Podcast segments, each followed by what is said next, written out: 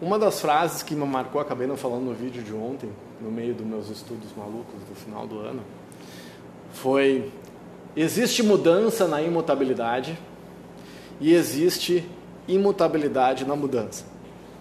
Era mais ou menos assim o nível do, do, das frases, dos contextos que eu estava estudando. Peguei um livro de 1900 e, sei lá, 30 e poucos, fui estudar Jung de novo, uh, buscando compreender, nesse livro que eu li do Jung,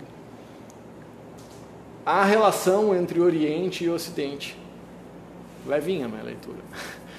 E segundo Jung, e eu tendo a concordar, as diferenças culturais são tão gigantescas que nós ocidentais não temos aparato fisiológico para compreender a cultura oriental.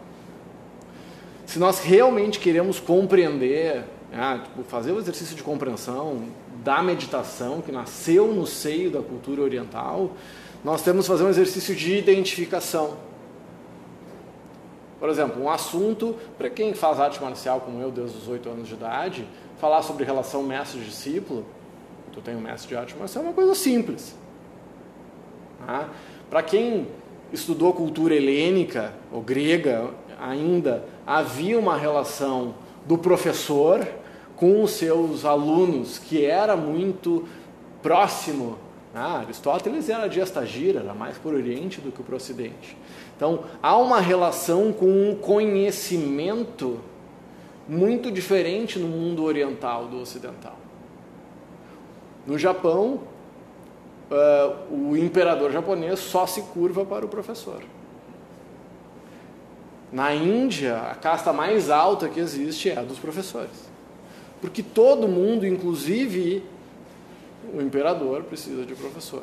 Mas não na figura da pessoa, não é essa a questão, não é uma questão de vaidade, isso mas em função daquilo que ele representa. Por exemplo, fiz aula com a Paola esses dias, que não é instrutora, mas ela estava no lugar onde havia a transmissão do conhecimento.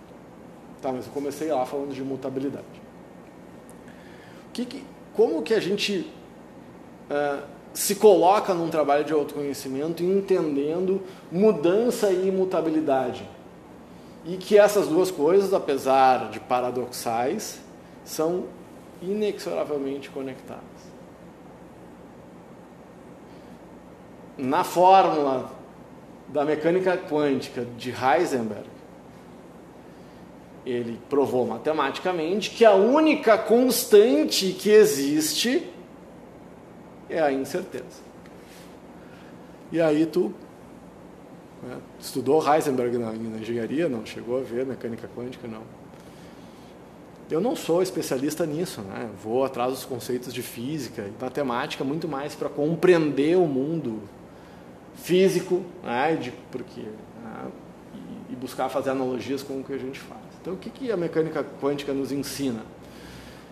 Que nesse mundo binário, nem na matemática existe certeza. E aí, como é que eu lido com isso? sabendo que na matemática, que seria a ciência, a ciência mais exata das exatas, a única certeza que existe é a incerteza. E a fórmula que eu entendo isso filosoficamente, é à toa que Einstein virou um. Todo mundo cita Einstein, né? Filosofia, psicologia, mesmo, os físicos acho que são os menos citam Einstein, todo mundo cita, né? Porque há, há uma pureza no conhecimento matemático. E o que, que eu compreendi desses estudos? Eu usei mecânica quântica de Heisenberg na, na, na minha dissertação de mestrado, de, de, de, liderança movida pelo propósito. Que essa vida que eu quero crer, que todos nós, como Aristóteles falava, o, o degrau máximo do nosso propósito é a felicidade. Gente, e essa felicidade ela precisa ser trabalhada para que a gente consiga ter uma vida feliz, ela não vai existir se eu não abraçar essa incerteza de que a vida é um hiato, um soluço entre o nada e o nada. Não existe nada e existe você e depois tem nada. Essa inconstância da vida, que a vida é um suspiro e que a gente tem a pior doença que existe, que é a única que mata. Né? Só tem uma doença na real que mata a pessoa. Né? Nasceu Fora isso, nada mata. Tudo é consequência de ter nascido. O fato de você estar aqui é a maior improbabilidade matemática que existe. De bilhões de espermatozoides, um se conectou. De várias tentativas, teoricamente. Então a incerteza da vida, a vida, né, essa vida é um milagre por si só. Tá vivo, tá respirando, tá com pessoas que a gente gosta. E aí o, o maluco do Charles Bukowski está certo, na minha opinião. Ah, o fato de que a vida vai terminar e de que a certeza é que, que há uma incerteza, ou seja, não sabe quando é que isso vai acontecer. Então a incerteza, ela é certa. Que vai acontecer, tu já sabe, não sabe quando. O fato de que vai terminar, de que a nossa vida vai ser abreviada, em seguida, seja daqui a 100 anos, é em seguida, devia ser suficiente para que, gente, para que nós nos amássemos uns aos outros. É o que ele fala, Tiago Bukowski.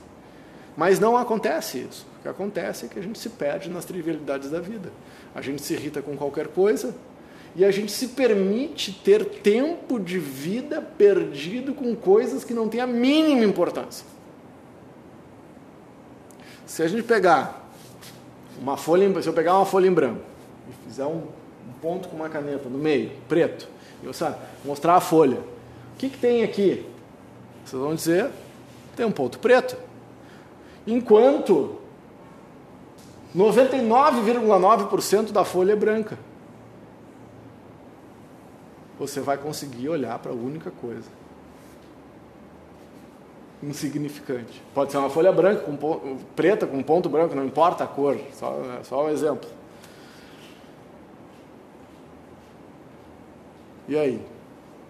Como é que a gente, como é que a gente vive e sobrevive com isso?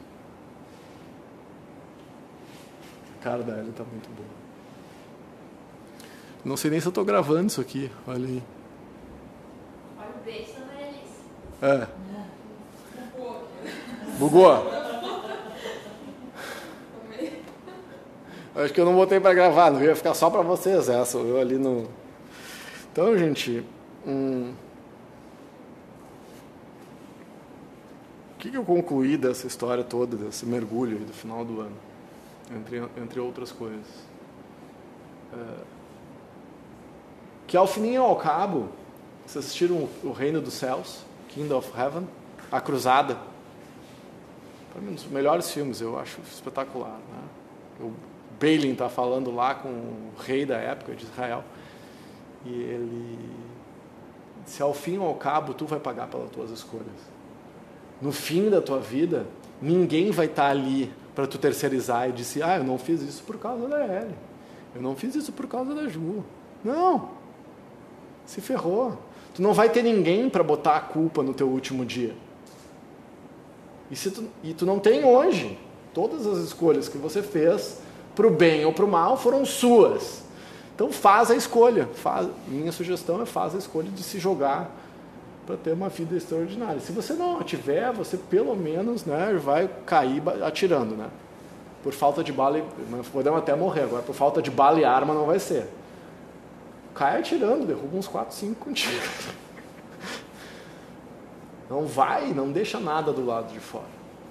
Então, é isso que a gente faz todas as aulas. O que, que nós fazemos sábado à noite, cérebro? Vamos dominar o mundo.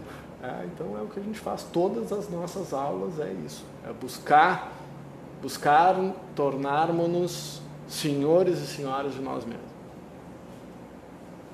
Porque senão um dia você vai botar a culpa em alguém porque fez ou não fez alguma coisa e isso vai ser um ato de tirania. E aqui terminei minha conversa.